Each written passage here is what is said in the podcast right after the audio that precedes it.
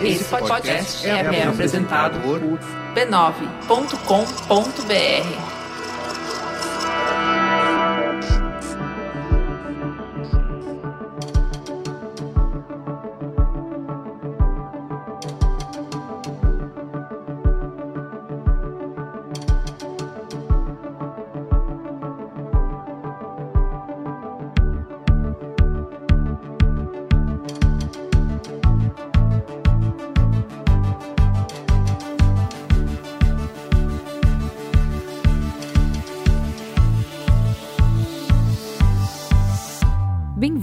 Código Aberto, seu podcast de conversas francas com os profissionais mais influentes do mercado, para mostrar suas ideias e o que pensam sobre o futuro da mídia, da tecnologia e da comunicação. Eu sou a Juva Lauer. E eu sou o Carlos Merigo. E hoje vamos conversar com a Juliana Nascimento.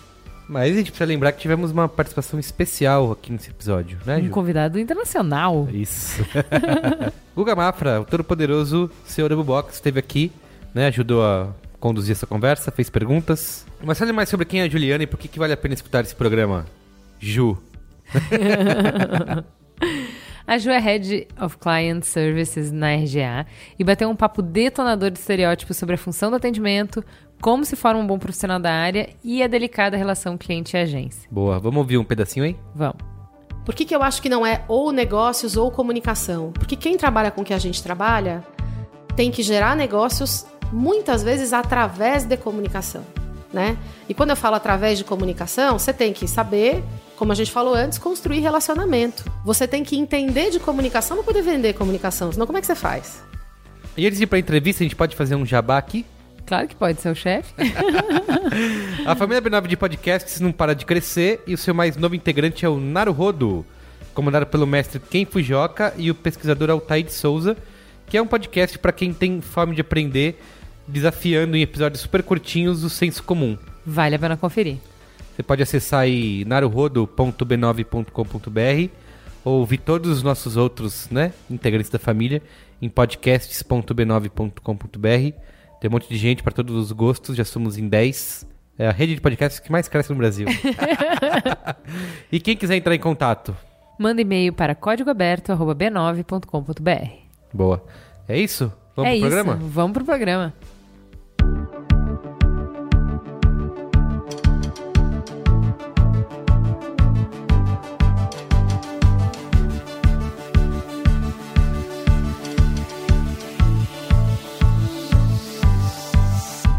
Você, antes de ser atendimento, era planejamento. Por que, que você fez essa mudança? E o que, que mudou, na verdade, quando você deixou de ser planejamento para ser atendimento? Então, Ju, eu, eu era já as duas coisas, né? É, quando eu comecei a trabalhar em agência, vamos dizer assim, eu fui parar na Data Media, que era uma agência, na época, de BTL, mas meio consultiva.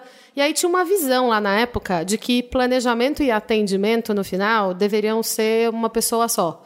Porque o que, que, tem que ser diferente a pessoa que pensa para onde vai levar o negócio do cliente e a pessoa que efetivamente leva, né? Então a visão da companhia naquele tempo era que a gente podia ser as duas coisas. A gente obviamente tinha times para poder suportar, porque você tem que fazer bem os dois trabalhos, não dá para fazer nenhum pela metade. É, então eu sempre fui um pouquinho dos dois, né? Não é que eu mudei para caramba. Mas vale dizer que o planejamento que eu fazia lá é um planejamento muito mais relacionado a negócio do que é o planejamento tradicional das agências de comunicação. Né? Um planejador de comunicação normalmente pega, encontra um insight e dá para a criação trabalhar. Claro, ele também pensa estratégia, pensa para onde o negócio do cliente vai, mas quando você fala de CRM, de estratégias de marketing direto, que era muito que a gente fazia lá, tem um pensamento que é um planejamento de contatos, vamos chamar assim, um planejamento de experiência, como a gente fala hoje.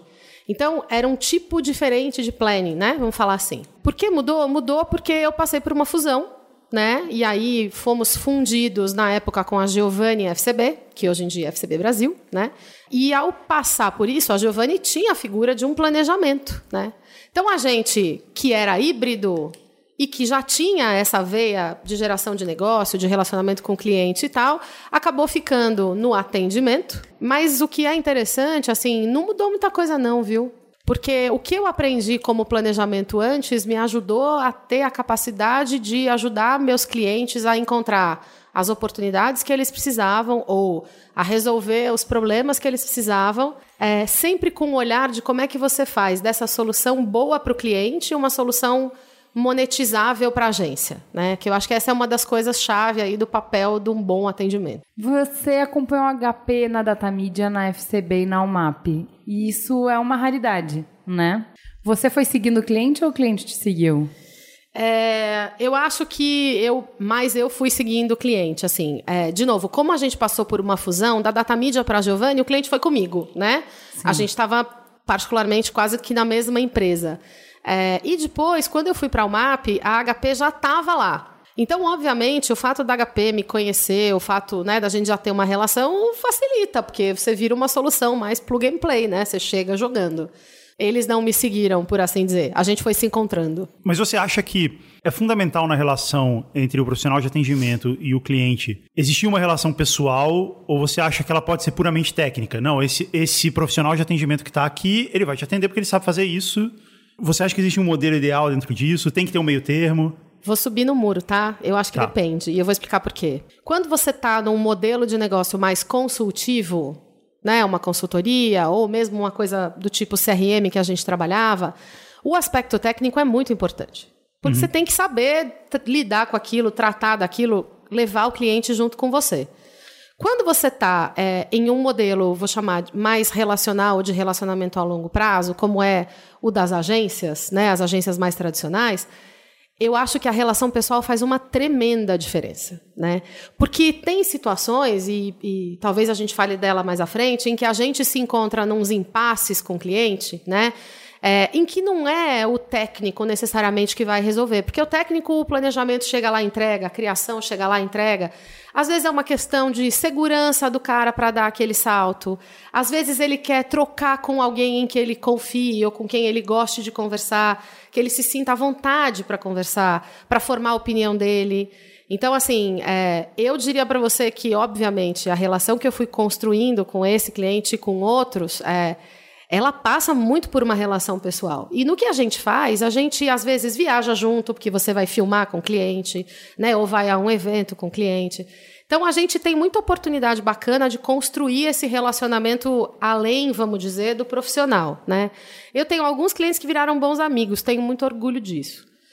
O que eu acho que é a contrapartida dessa história e que eu já vi acontecer e aí não é bacana é aquele profissional de atendimento virar refém da relação de amizade, né? Ou o cliente virar refém da relação de amizade.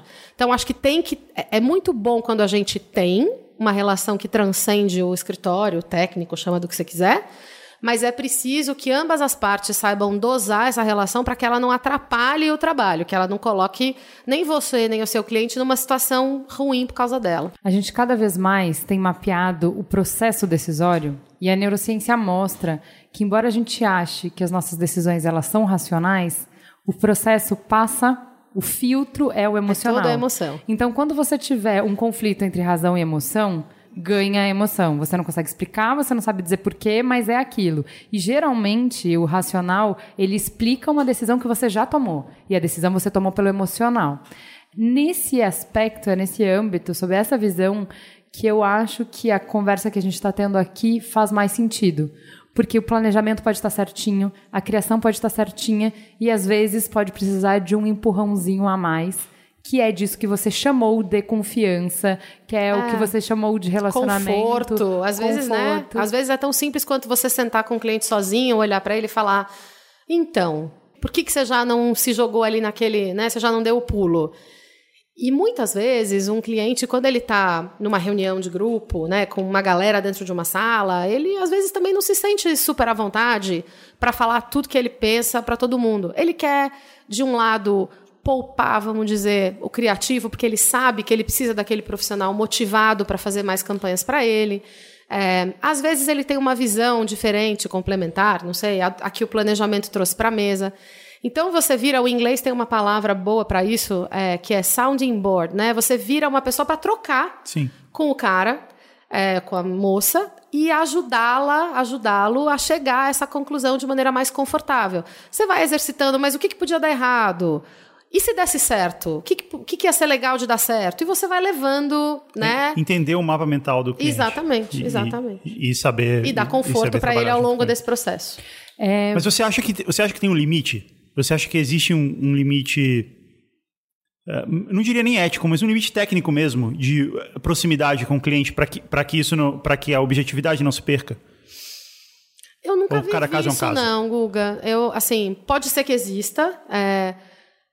Particularmente, eu nunca passei por uma situação em que eu tenha sentido que ou o cliente é, avançou o sinal ou a gente usou a relação de alguma maneira que não foi legal. Eu acho que é muito das pessoas, é muito é, de quem está construindo isso mesmo. Há pessoas que te deixam muito à vontade para falar o que você pensa, né? É, eu tenho alguns clientes que viram e falam, tá bom, mas agora me fala a real. É isso mesmo que você acha, né? É, e, e, que se sentem muito à vontade de falar para mim também como é que eles pensam na real. Há outros que são mais reservados. E aí não adianta, cara, você pode tentar, tentar, tentar, tentar, você não vai passar de um determinado ponto que é o que ele te deixa passar, né? Para mim, o limite que está falando é aquele que eu falei antes, assim, é, é o momento em que você ou o cliente se torna refém de uma situação né? Que, que ele acaba, você acaba se vendo colocado ou colocando alguém numa situação em que ele vai ser mais difícil de sair porque ele tem aquela relação com você, sabe? É essa uhum. coisa do, acho que o refém é uma boa palavra mesmo para isso. Você fez administração ao invés de publicidade e você escolheu se especializar em gestão. Você acha que o foco de atendimento é mais em negócio do que em comunicação? Não, não acho. Eu fiz na verdade, falando sobre mim, né, quando eu fui fazer vestibular, eu estava em dúvida entre ser advogada ou administradora, né? Eu achava super legal essa coisa argumentativa do direito, né? Aquela, aquela questão de você estudar até você achar aquela brecha para você poder defender alguém, ajudar alguém, enfim. Mas, ao mesmo tempo, eu via no ambiente do direito um ambiente mais formal. E eu gosto bem de uma bagunça, então não sei se eu teria sobrevivido bem ali. E por outro lado, eu sempre fui uma pessoa muito lógica, né? Eu tenho um raciocínio muito linear é, e sempre tive muito um certo prazer em, em cuidar de gente, em conversar com gente. Toda vez que eu fazia trabalho em grupo, de alguma maneira eu acabava envolvida em planejar o que, que o grupo ia fazer, enfim, né? Aquela coisa da, do do CDFinho mesmo que que vai levando, né? Não é a história do carregar o grupo de jeito nenhum, mas aquela pessoa que vai levando o grupo até chegar no resultado, que organiza e tal, que lidera, né? Acho uhum. que a uhum. palavra é meio essa. Então eu parei e falei, bom, entre administração e direito, acho que em administração eu vou ter um campo maior, né? Então, se de repente eu encontrar um lugar que eu não gosto tanto, eu vou poder virar um pouquinho e ir para outro. Então eu fiz administração e desde o minuto zero eu me apaixonei pelo marketing, né? Como uma das uma das disciplinas. E falei, cara, meu lugar é ali. Né? Eu gosto desse negócio aí, é aí que eu vou. E fiz faculdade. Quando eu estava terminando a faculdade, eu pensei em virar professora, então me deu um surto de academia por um instante. Aí esse surto passou. Eu falo surto porque naquele momento eu queria muito e hoje eu estou voltando a dar aula e estou adorando. Então acho que uhum. a vida vai levando a gente para o lugar, né? Certo. E quando acabou a faculdade, eu estava nessa, ah, vou para a vida acadêmica, não vou e tal. Eu prestei um quintilhão de programas de trainee, que é o que todo, né, todo estudante universitário na boca da universidade faz. Eu acabei finalista de dois e fechei mesmo, topei a proposta da editora Abril na época que era um programa de trainee maravilhoso. A gente passou lá quase um ano e meio, né? E você rodava por diversas áreas. Eu pensei, vai ser uma delícia, porque eu vou conseguir experimentar coisas e eu vou saber do que, que eu gosto. E aí, na Abril, o bicho que me mordeu foi o bicho do marketing direto, né? Já era data naquela época, uhum. não chamava Big Data, mas estava lá. E eu comecei a, a gostar disso, trabalhar com isso, fui trabalhar em telecom com isso.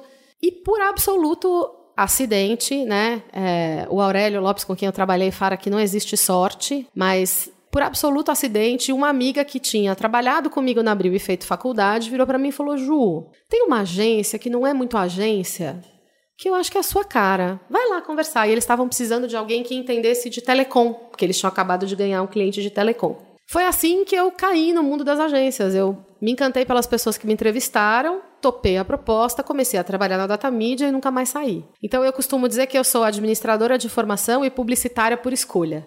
Aí voltando para a tua pergunta, por que, que eu acho que não é ou negócios ou comunicação? Porque quem trabalha com o que a gente trabalha tem que gerar negócios muitas vezes através de comunicação, né? E quando eu falo através de comunicação, você tem que saber como a gente falou antes, construir relacionamento. Você tem que entender de comunicação para poder vender comunicação, senão como é que você faz? Uhum. Então eu não acho que dá para gostar mais de negócio ou gostar mais de comunicação. O que eu acho é que cada vez mais existe um desafio de gestão nas agências. Cada vez mais, à medida que elas crescem, não vou nem falar do futuro ainda e tal, mas assim, é, qualquer negócio, quando cresce, precisa ser gerido. E aí, o que me fez me especializar em gestão foi isso, né? Falei, cara, vai chegar um dia, se tudo der certo, que eu vou estar à frente de um grupo, de uma área, eu quero estar pronta para isso. Então, aí eu fui lá para o IBMEC, fiz o meu MBA lá. Eu queria, de alguma maneira, trazer uma carga mais quantitativa, que é uma coisa que a FEA não me deu tanto. É, e por isso essa escolha. Mas eu não acho que é ou não, eu acho que é E. Apesar disso, digamos assim, você todo ano exercita um outro olhar indo para o SXSW. Por que, que você vai todo ano? Por que, que hum. você acha que é hum. importante atendimento ir? Eu vou todo ano, primeiro porque eu sou um bicho muito curioso. E uma das coisas que me faz gostar muito de trabalhar com publicidade, chama de publicidade, comunicação, do que você quiser chamar, é o fato de que a gente olha muito para pessoas e para o futuro. Então, isso é uma coisa que eu acho incrível. A gente está sempre querendo ver o que está ali na frente. Porque o que a gente faz no final do dia é tentar ajudar os clientes a irem para esse lugar, né? Esse lugar bonito aí no futuro para os negócios deles. É, então, eu vou para o XSW primeiro e antes de tudo porque eu sou curiosa e gosto de saber para onde o mundo vai. E eu acho que o SXSW ainda diz. Ele está passando lá por uma mudança grande. A gente vê. A primeira vez que eu fui, se eu não me engano, foi em 2011. O evento era bastante diferente, bastante mais geek, cabeçudo e futurológico do que eu acho que ele está hoje. Mas eu acho que ele ainda diz. E do ponto de vista profissional, Ju, eu acho uh, que um bom profissional de atendimento precisa exercitar o próprio cérebro. A gente precisa pensar, a gente precisa saber, a gente precisa ter capacidade de troca com o cliente que está na sua frente, com o profissional de planejamento que está do seu lado, ter repertório para bater papo com o criativo que está atrás de você.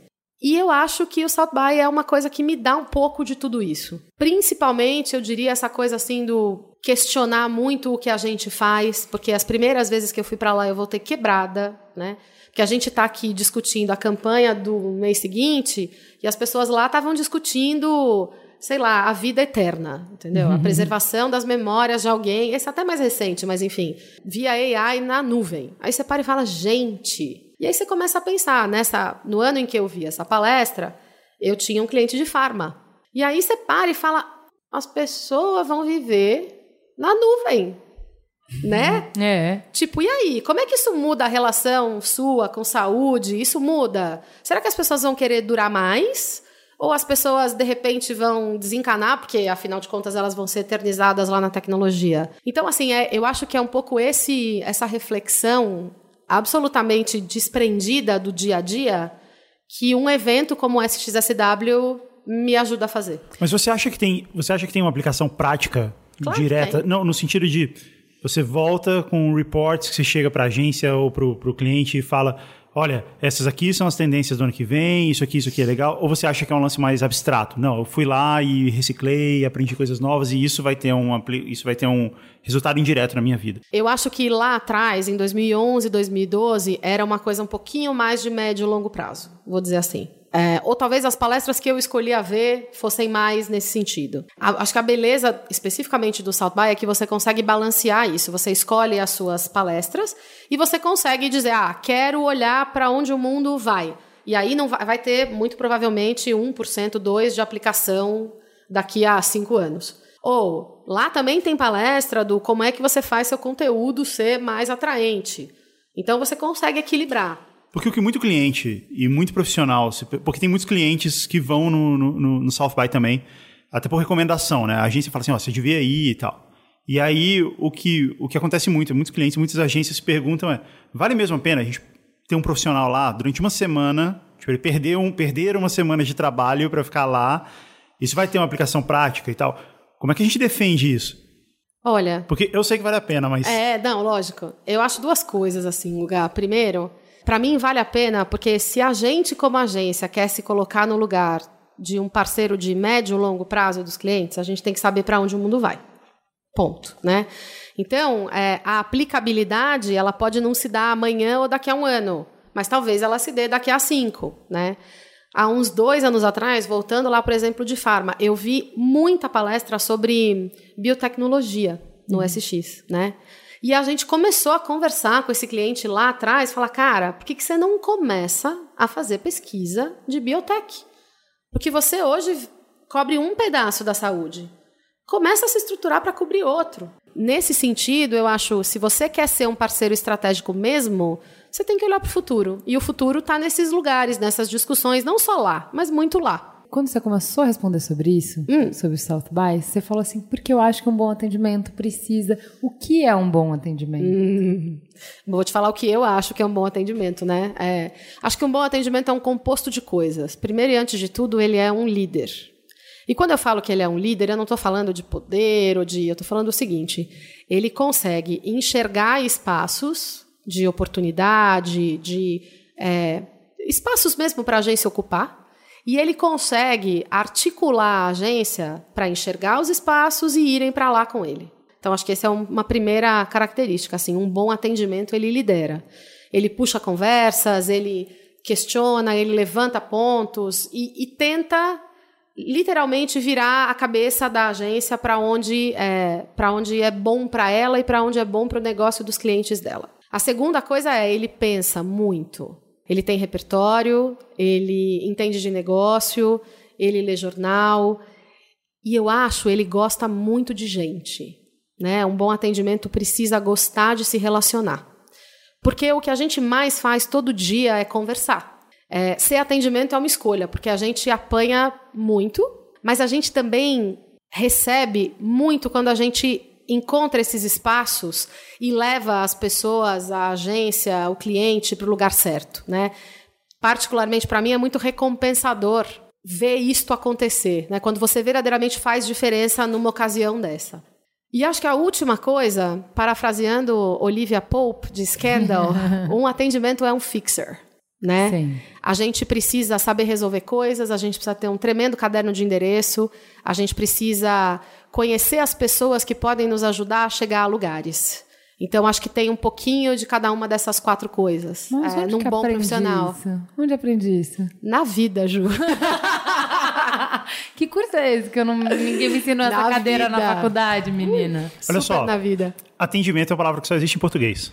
É. Quer dizer, talvez. Em inglês é. a gente tem outro nome, né? É, tem outro nome, mas não, não tem exatamente o mesmo significado. Tem, tem, tem coisas próximas e tal. Em inglês, a, a equivalência mais comum é. Client Services. Account Manager, uh, Account Executive. E, e, quando você retraduz, você traduz para o inglês Account Manager e traduz de volta para o português, a tradução de Account Manager no português é Executivo de Contas, que tem uma conotação bem mais comercial. Dá para fazer um paralelo e dizer que o atendimento é o comercial da agência?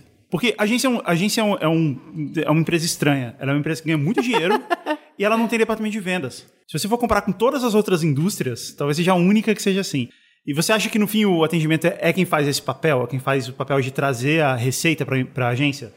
Então, cara, eu não sei se é só ele, sabe? Porque quando você olha para o modelo de agência, a mídia também tem um papel muito relevante em trazer a receita para a agência. É, você vê mídias fortes, atuantes, do ponto de vista de negócio mesmo. Eu acho que o atendimento tem sim uma função comercial. Eu acho que sim, ele precisa abrir portas, ele precisa mostrar a melhor face que a agência tem, e isso é vender no final do dia, né? Eu não acho que falar que o atendimento é comercial, é, vamos dizer assim, de alguma maneira denigre a imagem do atendimento. É, eu acho que ele tem sim um perfil comercial importante. Mas eu acho que tem outros pedaços da agência que também são. Então ele não é o único. Talvez eu colocasse assim. É, já que você está falando de comercial, ótimo para puxar a próxima pergunta, que é falar um pouquinho sobre a relação da, de cliente com a agência, que a gente está passando por um momento bem turbulento, né? Então eu queria conversar um pouco sobre isso, começando a falar sobre método de remuneração.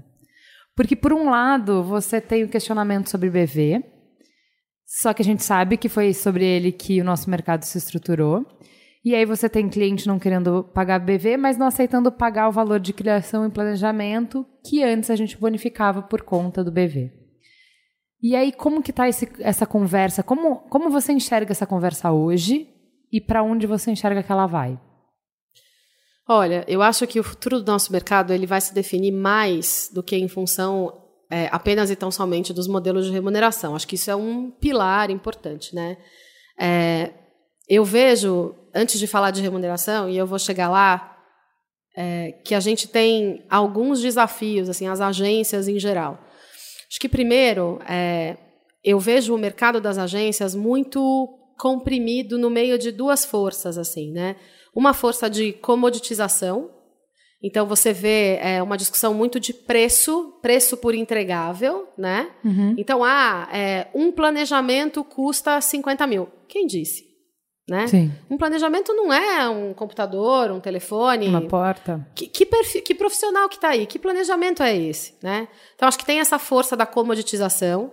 É, acho que as concorrências especulativas e tudo isso que a gente né, é, tenta é, minimizar ou diminuir no mercado ajudam nesse movimento, né? Porque cada vez mais a gente vê um movimento de pressão de preço. Eu tive um cliente que comprava trabalho de agência através de leilão reverso.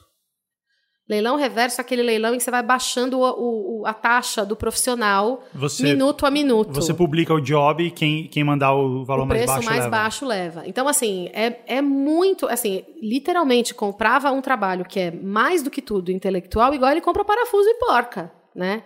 Então, acho que essa é a primeira força, que é uma força que puxa a gente para baixo.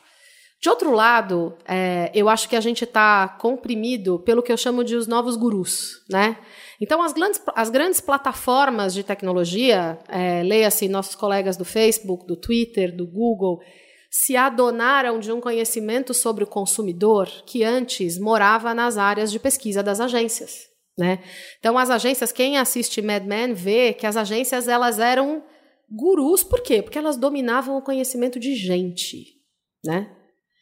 É, O que então, as assim, pessoas querem? o que, que as pessoas querem, para onde elas Como estão elas olhando. vivem. Hoje eu fico vendo é, algumas pessoas recitarem os números mágicos que o nosso mercado mesmo cria. Ah, um vídeo não pode ter mais do que cinco segundos para prender a atenção do consumidor. O outro, e você escuta as frases e você consegue, com o mínimo de pensamento, perceber de onde elas estão vindo, né? Sim. Porque, gente, todo mundo quer mostrar o, o puxar a sardinha para o seu lado, certo? Isso é humano. Mais do que isso, isso é parte do, do trabalho de, vender, de se vender, né? Sim. Então, assim, eu vejo primeiro as agências muito espremidas, né? De um lado, tendo que negociar preço, negociar preço, o que obviamente impacta na capacidade delas de contratar talento, de investir em pesquisa, em tecnologia, em... e de outro lado, é, abafadas com essa coisa dos novos gurus, né? É, então, esse para mim é um movimento importante. O segundo é, movimento importante é a coisa do eu quero uma campanha revolucionária, maravilhosa, incrível. A agência vai, a agência rala, a agência entrega. E aí, por uma razão que depois todo mundo fica meio assim, apalermado quando vê, o budget foi, sei lá, 90% para a TV aberta. Ué, mas a gente não queria uma campanha inovadora, incrível, né? É, então, quando a gente começou a falar, a gente falou muito dessa coisa da segurança, né? Como é que você dá segurança com argumentos, não é só fazendo terapia, não. É, com argumentos mesmo para aquela marca, para aquela companhia, para provar para ela que se ela der esse pulinho aqui, ela pode colher algo muito maior, muito mais rentável na frente, né? É, e aí o que eu acho, Ju, é muito importante para as agências começar a olhar para o próprio repertório de profissionais e ver se esses caras estão lá. As pessoas que eu tenho aqui conseguem pegar e defender aquela ideia maravilhosa que a criação colocou de pé com argumentos. Não é porque é bacana, porque é legal, porque é bonito, porque é mesmo, né? Mas assim, ah, olha, se a gente for por aqui, a gente rentabiliza a sua mídia em se a gente for por ali, você pode ter um earned media maior em. Eu não estou falando de da gente virar o, o gênio do número ou o cara meramente objetivo, mas se a gente quer mover para frente, se a gente quer coletivamente correr um risco, vou chamar assim, fazer algo diferente, algo novo, a gente precisa criar as boas condições para correr. É, então, assim, remuneração nessa conversa toda, ela é uma parte dessa história, né? Que para mim é aquela parte do quanto mais, em teoria, quanto mais dinheiro a agência tem, mais ela pode investir no próprio futuro e o próprio futuro deveria ser bom para os seus clientes. É, sim, existe uma discussão enorme sobre remuneração, que eu acho também que transcende a questão do BV. Assim, é, a discussão é qual é o valor do trabalho que uma agência tem.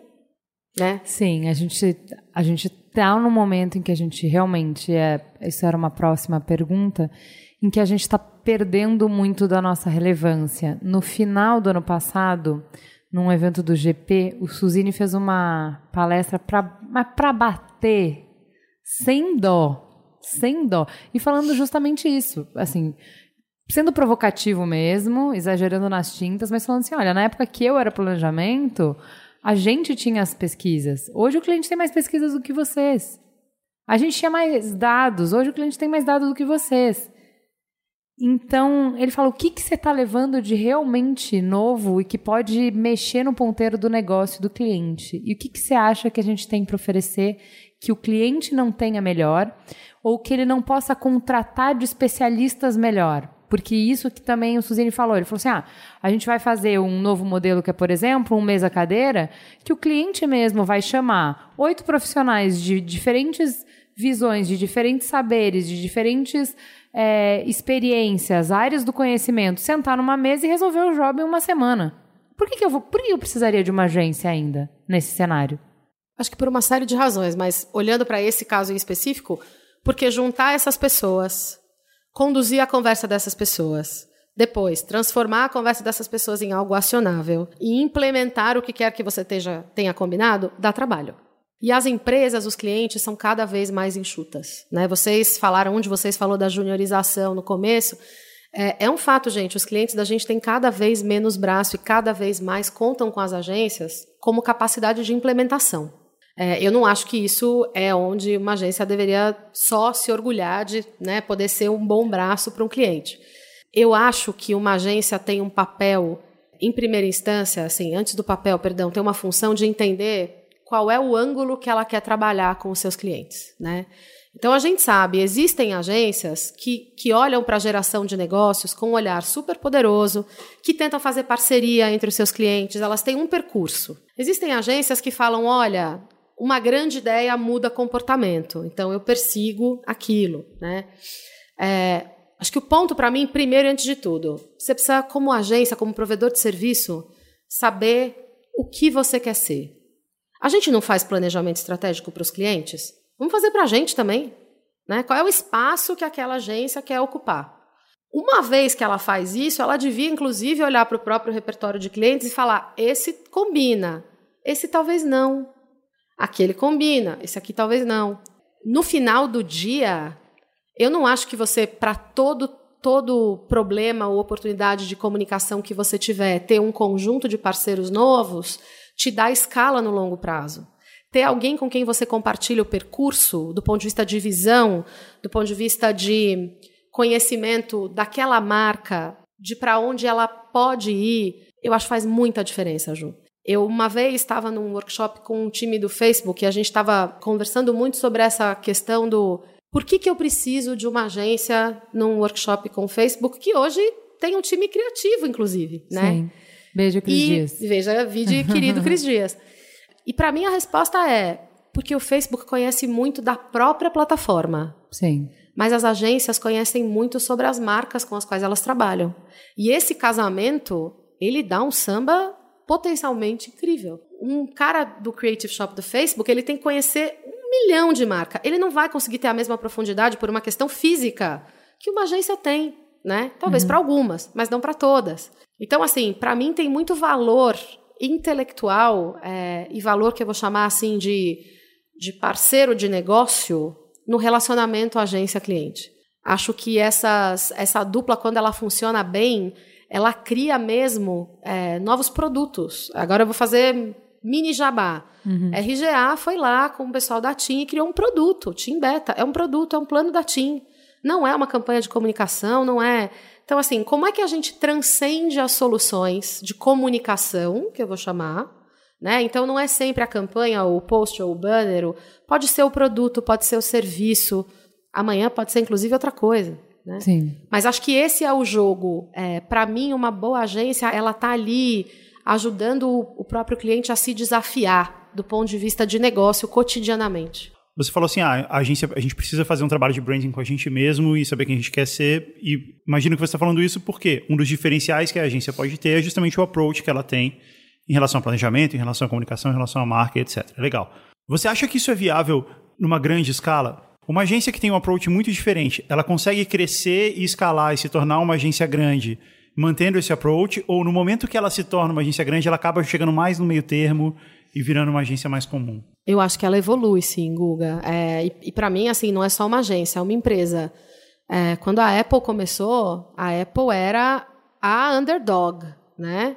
Ela era a, a marca queridinha que poucos tínhamos Macs. Hoje, você olha para a Apple, ela para mim é uma marca praticamente governante, ela virou uma coisa completamente diferente, né? Então, acho que sim, você muda.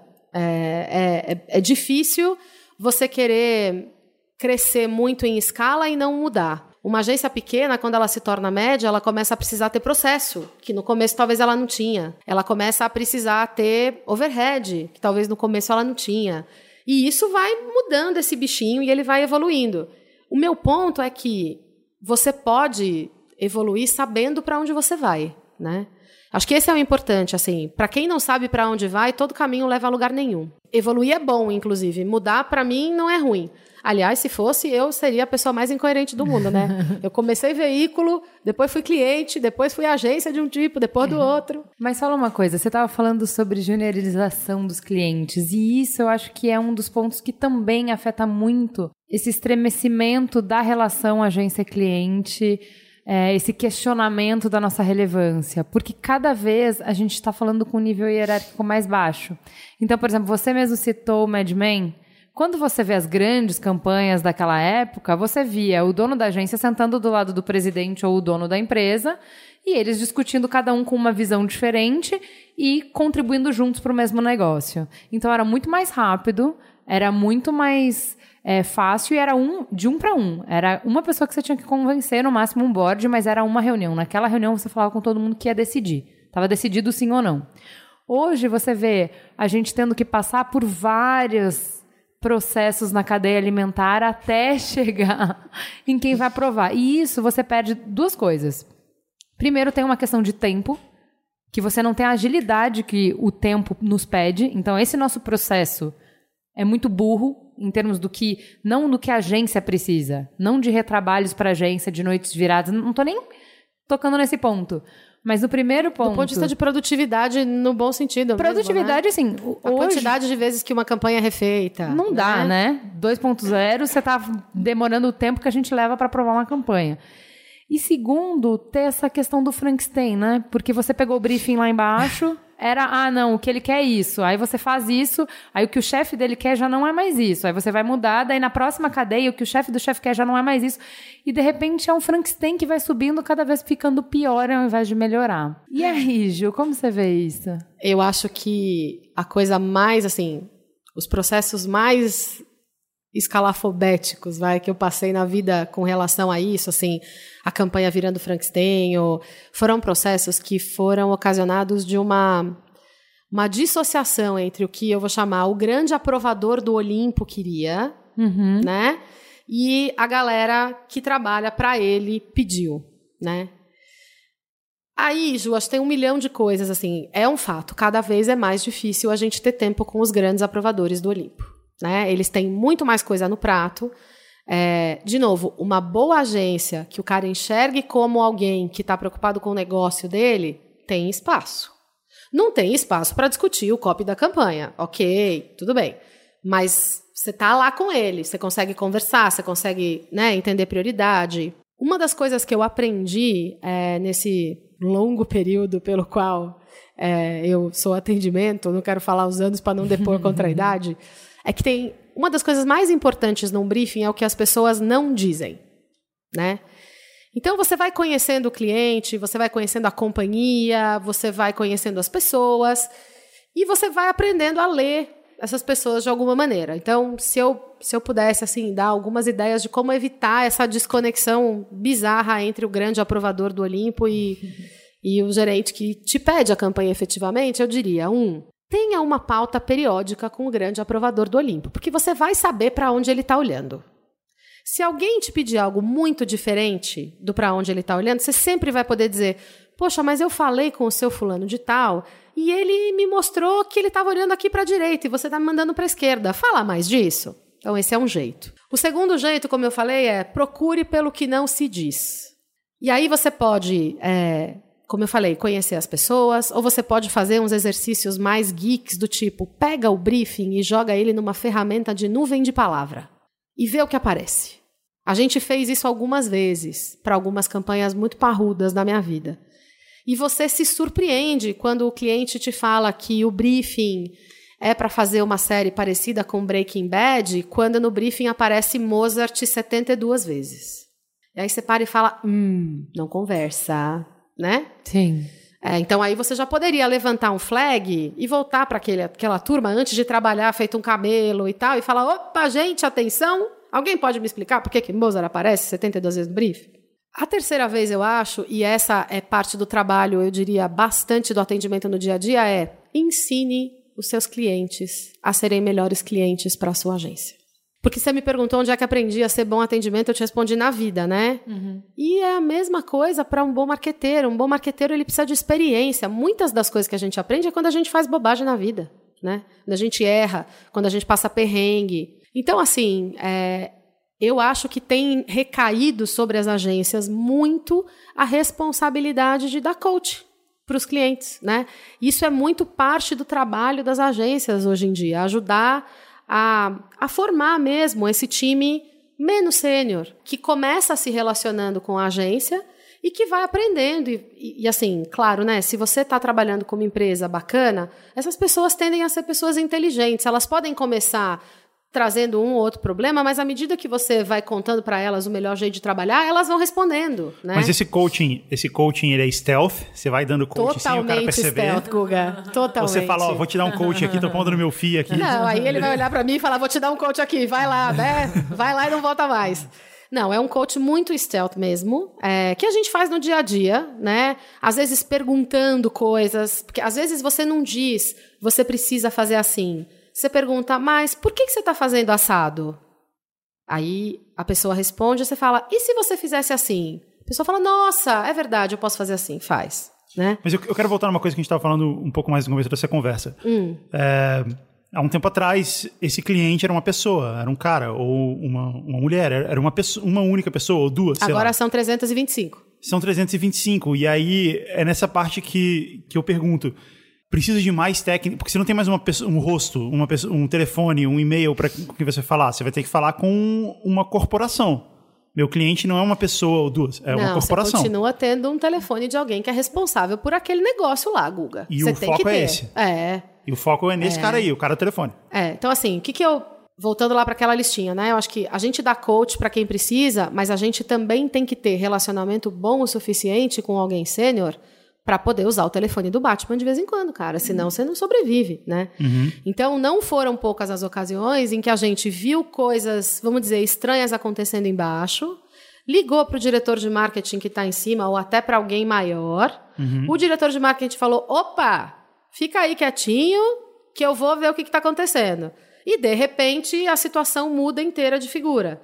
Então, é, aquela história do relacionamento que a gente estava falando no começo da conversa é ultra importante, porque você precisa desse telefone, dessa credibilidade, dessa confiança para poder chegar para o cara que, em teoria, é o seu maior cliente, que normalmente é um vice-presidente de marketing ou um diretor de marketing, e falar: cara, me ajuda, porque eu acho que tua equipe está olhando para um lado você está olhando para o outro. Né? Então, sem esse telefone do Batman, a gente realmente não sobrevive, não. E você acha que as empresas, de modo geral, eh, os clientes, eles estão abertos a isso? Eles estão abertos a ter uma agência que chega para ele e fala: olha, a gente vai estruturar nosso trabalho da seguinte maneira e estabelecer uma estruturação que é que foi desenhada pela agência ou ainda existe uma relação do tipo não eu que eu estou pagando eu que mando aqui você vai se, você vai se envolver no meu processo Olha, eu acho que assim, não é o trabalho como ele é estruturado pela agência, né? Até porque esse trabalho que a gente faz é um trabalho que no final do dia é muito feito a quatro mãos com o cliente. Então você tem que desenhar um modelo que funcione para ele também. Você querer impor o seu ou ele querer impor o dele, não necessariamente vai rolar bem, né? É, eu acho os melhores, as melhores experiências que eu tive com clientes foram as experiências em que a gente se encontrou no meio do caminho. A agência cedeu, em parte, porque no final do dia ela cede mesmo, né? É, mas o cliente também enxergou valor na agência o suficiente para ceder, para ver que ele podia trabalhar melhor de um jeito diferente. É, eu diria para você assim: os bons clientes são esses caras. São os caras que conseguem encontrar no meio do caminho com a gente. Porque daí a troca é mais bacana, a troca acontece em todos os níveis. É, a agência é ouvida e muitas vezes o cliente discorda dela, mas ele escuta, ele respeita o que ele escuta. Ele fala: tá bom, eu entendi o que você está dizendo, mas agora eu preciso fazer de um jeito diferente. Beleza, o que é combinado não sai caro. Mas eu não acho que a agência possa impor a sua dinâmica e também não acho que se estabelece uma relação duradoura quando o cliente impõe a dinâmica dele, porque o processo de trabalho de uma agência é um processo de trabalho que envolve um produto criativo. Ele não é super linear como é uma empresa mais hierárquica. Então, ou bem a gente se encontra no meio, ou fica difícil funcionar bem. Você acabou de ganhar alguns prêmios junto com a equipe, né? E, e, eu acho que isso é um, a gente está bem numa polêmica de agência ser mais voltada para prêmio do que para ter relevância para o cliente, ser mais voltada para é, fazer peças fantasmas. É, isso ser mais importante porque ela aparece mais, mais do que, na verdade, ter uma campanha que muda a cabeça do consumidor. Né? Então é, é mais um parecer do que ser. A gente está bastante nessa discussão. Mas o prêmio que você ganhou é um pouco diferente disso, né? Porque o F está falando de resultado, está falando de resultado de negócio, tem que mostrar isso e tal. Então, eu queria que você falasse um pouco sobre que o atendimento tem para ganhar um prêmio? Porque eu tava vendo todo mundo te parabenizar. o pessoal da equipe, é. os criadores, os planejamentos, indo no seu Facebook e comemorando com você. É. Isso foi uma coisa muito legal, assim. Eu achei não, é muito mesmo. legal partir deles e não é. de você o, o comemorar o quanto você fez parte dessa conquista. Então, eu acho que tem os dois lados, Ju. Assim, é, como atendimento, é sempre mais fácil você vender uma coisa ou ajudar a aprovar uma coisa quando você olha para ela e fala: Nossa, que negócio do caralho. Pronto, falei. né? E esse último, que eu acho que é o de HP que você está falando, foi é. exatamente isso. Assim, foi o projeto de uma vida, né? É, foi, foi linda. Meu último projeto é, grande, assim, antes de sair da UMAP. E é isso, a gente olhou para aquele negócio e falou: gente do céu, olha o que tem aqui, né? Foi muito difícil aprovar. Foram quatro meses e meio para aprovar. Porque a HP é um cliente que tem uma estrutura super de adaptação, né? Então, tem a coisa do time global produz assets, o time regional localiza aqueles assets, é bem, bem o modelo global, vamos dizer assim, de marketing. A gente teve muita sorte de ter duas clientes aqui no Brasil que se apaixonaram pelo projeto junto com a gente e, e que foram brigando com a gente aí por esses quatro meses, né? É, e cara, esse processo de aprovação ele envolveu um pouco de tudo que eu falei para você, assim. De um lado, a gente teve que substanciar o projeto pra caramba, porque não é usual para HP ter um país fazendo um esforço desse, né, de produção. De outro, um, havia um risco inerente ali de repercussão, porque as pessoas podiam entender o projeto pelo lado errado. Então a gente também se preparou para se a gente tivesse alguma questão e, e, ajudou os clientes a prepararem as próprias cabeças e dos seus superiores para isso. A gente teve que viabilizar, porque fazer um bicho desse não é barato e a gente tinha um recurso escasso, né? Então tem um trabalho duro de negociar que a gente também foi parte. Acho Rapidinho, nesse... só, só para todo mundo entender exatamente o que, o que, que era de. Eu estou falando do projeto de Magic Words de HP. É o uso de, de uma tecnologia de voz, de reconhecimento de voz, que o Google já tem disponível, conectado a uma impressora. Então você pode imprimir por voz. Quando você imprime por voz, você pode fazer um analfabeto escrever. Uhum. Essa é a beleza do projeto. Então a gente rodou o Brasil na época e pegou depoimentos de, se eu não me engano, 70 histórias de 70 pessoas que não sabiam escrever plenamente e transformou 30 deles num livro, que é um livro chamado Magic Words. Desse livro saiu um documentário, tem um site no qual você entra lá, usa a ferramenta, imprime na sua impressora por voz. Se tiver com preguiça de digitar, vai lá, funciona lindamente. Então, assim, esse conjunto da obra foi um conjunto que a gente levou do, da primeira apresentação até o último vambora quatro meses para aprovar e viabilizar. Então, voltando lá para a questão do atendimento, eu acho que as pessoas fizeram aquele reconhecimento bacana porque eles estavam comigo no processo e eles viram quão afim de fazer aquilo acontecer eu estava. Isso acontece sempre. A gente olhar para um projeto e falar, nossa, que coisa incrível, maravilhosa, quero fazer isso, nem que eu dê a minha unha. Nem sempre, né? É, a gente é humano também, como atendimento. Mas eu acho que o que está acontecendo, e é muito legal, e isso para mim é uma coisa que eu vejo acontecer em muitos lugares, não só lá não. Apesar do holofote do prêmio, claro, é, acabar morando em quem teve aquela ideia, cada vez mais os atendimentos sobem no palco, são parabenizados publicamente, é, obviamente entram na ficha técnica, tudo isso, né, gente? Uhum. Mas assim, eu acho que isso está virando uma coisa mais simbiótica também, sabe? As agências estão vendo sei lá, pelo menos as, as agências pelas quais eu passei estão olhando para essa coisa do prêmio como uma coisa que tem que ser boa para o cliente, tem que ser uma coisa, sabe, bacana, não pode ser vazio. E que é Sei é lá. resultado do trabalho de uma equipe e não de uma mente brilhante. Exatamente. Cada vez menos ah. a gente depende de uma mente brilhante. Porque muitas e cada ideias... vez mais é o trabalho de, de uma equipe. Isso. Né? Muitas ideias que uma mente brilhante produz precisam de um batalhão de gente para viabilizar, né? É simples assim. Muito bem, Ju. Obrigada, muito obrigada. Acho que assim quebramos alguns estereótipos no processo, né? Conversamos sobre um monte sim. de assuntos e quebramos alguns estereótipos no processo. Obrigada, Ju. Obrigada pela oportunidade. É bom poder falar pela categoria. É até a gente começou a brincar aqui uma certa pressão e responsa grande, né? Mas eu acho que é isso. Eu acho que assim como a indústria está caminhando para frente, a gente vai ver novos modelos de, de profissionais, acho que em todas as áreas das agências, né? É, acho que as que estão com a barriga no balcão, como eu brinco, elas acabam se reinventando. Talvez precisem se reinventar mais, mais vezes, porque você precisa ter um conjunto de habilidades muito amplo para poder fazer o que a gente faz. É, e eu espero mesmo que, que a gente possa viver aí uma, uma golden age assim do atendimento de novo. Muito bem. Muito bom.